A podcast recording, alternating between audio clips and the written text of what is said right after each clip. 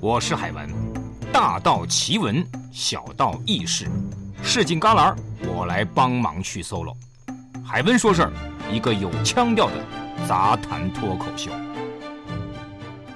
在盛夏的季节里，谋划着一场旅行，是不是一个很令人期待的事情？比如说，去沙滩漫步、雨林探险、踏浪戏水，这些对每个人来说几乎都是种享受。对比购置新电视或是买了新衣服后的那种兴奋感，哪一个更让人高兴呢？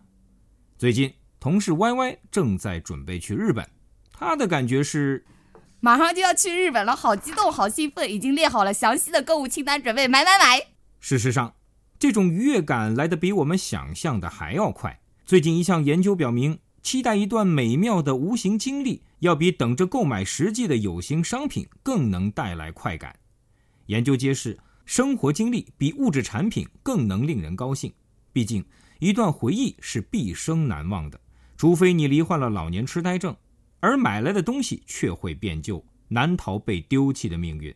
事实上，有些人会刻意推迟去完成一件事儿，为的就是之后的成就感更甚。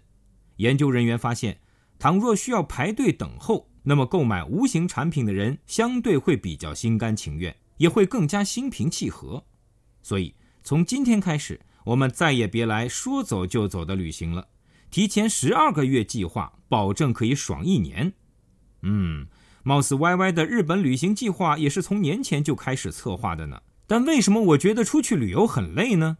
提前很久开始准备工作，订机票、找便宜住处、看攻略、买保险、制定行程，为了突发事件做准备，还要把同行人的年假都尽量的凑在一起，要满足大家的口味等等，每次都心力交瘁。一路上都在想，我这计划没问题吧？同行的人都开心了吗？等等。只有 shopping 能抚慰我疲劳的心灵。